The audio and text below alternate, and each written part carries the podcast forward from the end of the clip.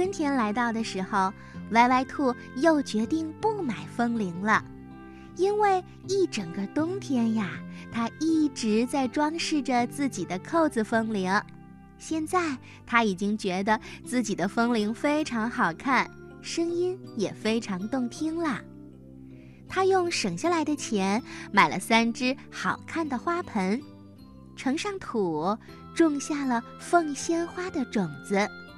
很快，凤仙花发芽了，长出了嫩苗。小驴也经常过来帮它施肥、捉虫子。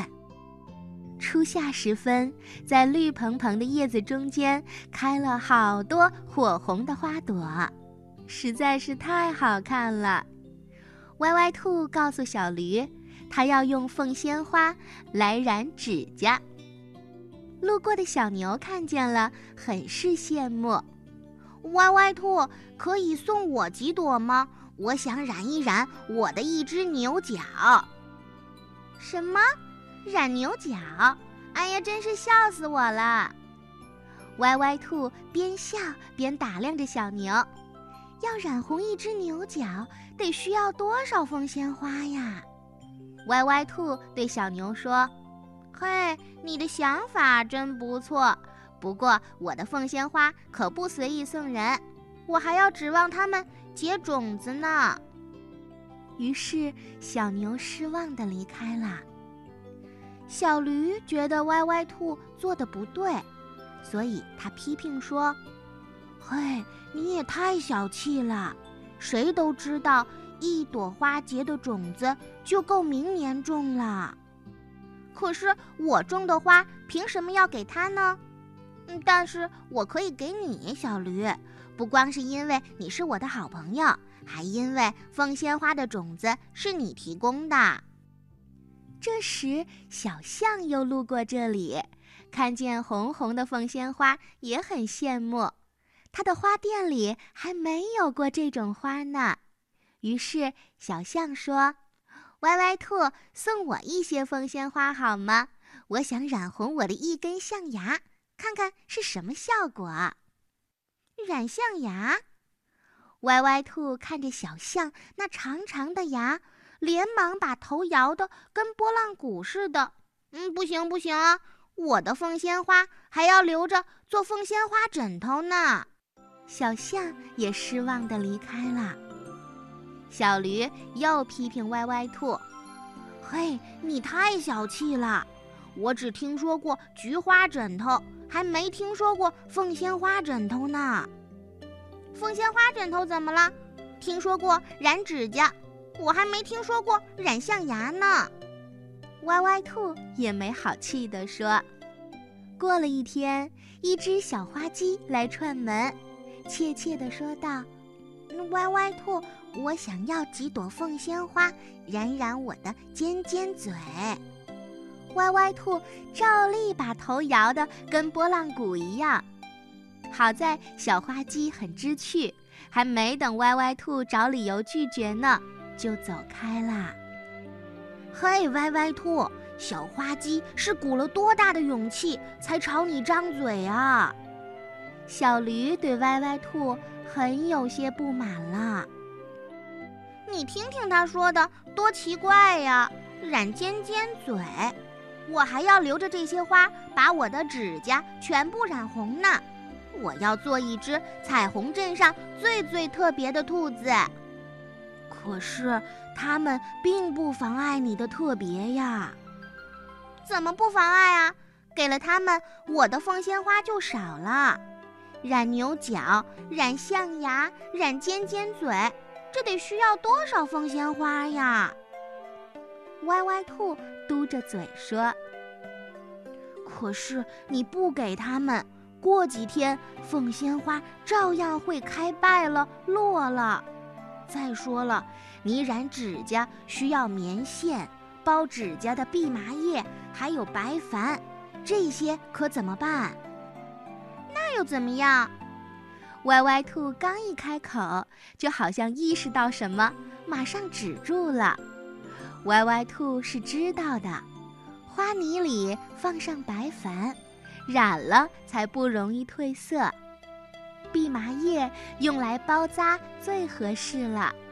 末了需要用棉线绑牢了，这样才不会脱落。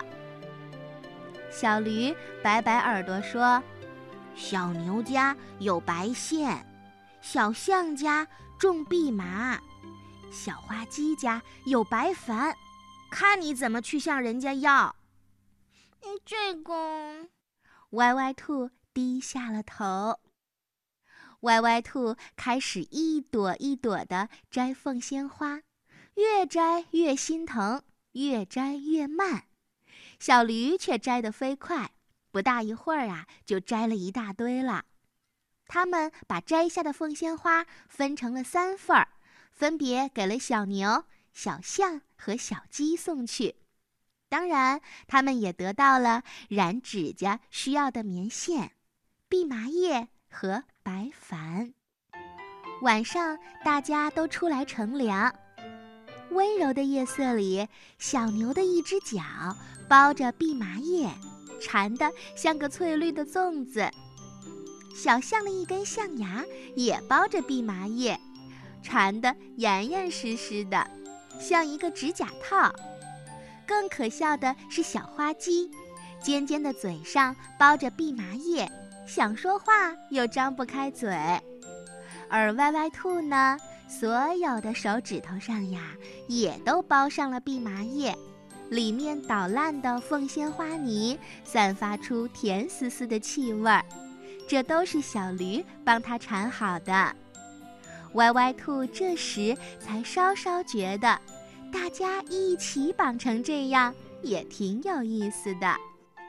第二天一早，大家就急不可耐地聚到了一块儿。嘿，小牛的一只脚红红的，小象的一根牙红红的，小花鸡的尖尖嘴红红的，而歪歪兔十个指甲也红红的，每个人都是很特别、很特别的样子了。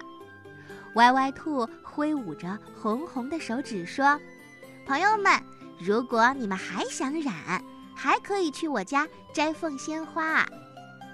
没过几天，当凤仙花新的一茬花盛开的时候，歪歪兔家的院子里又聚满了人。小牛带来了一只精美的风铃，那是他爸爸老牛风铃当中最美最贵的一款，歪歪兔已经向往很久了。小象鼻子上卷着一束漂亮的鲜花。远远就能闻到浓浓的花香。小花鸡呢，给歪歪兔呀送来了一只用自己的羽毛做成的鸡毛掸子。他们摘了各自需要的凤仙花。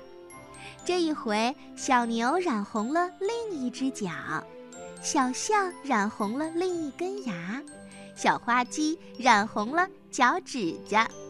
歪歪兔呢？它把指甲又染了第二遍，看上去更红了。他们结伴走在路上，镇上的小伙伴们看见了，都露出了羡慕的眼神。他们也都想来歪歪兔家采凤仙花。很快，整个彩虹镇都流行起染指甲了。不管是小孩还是大人，都来到歪歪兔家摘凤仙花。一时间，大街上星星点点，到处都是红彤彤的。想到这都是因为自己给了他们凤仙花，歪歪兔心里感觉到了从未有过的快乐。终于有一天，歪歪兔院子里的凤仙花都摘完了。幸好歪歪兔早就把种子留好了，他跟小驴说：“明年他要把院子里种满凤仙花，谁想要谁就能来摘。”唯一遗憾的是，小驴什么也没染，歪歪兔很过意不去。不过小驴说：“嘿，看到你们都染了，我已经很快乐了。”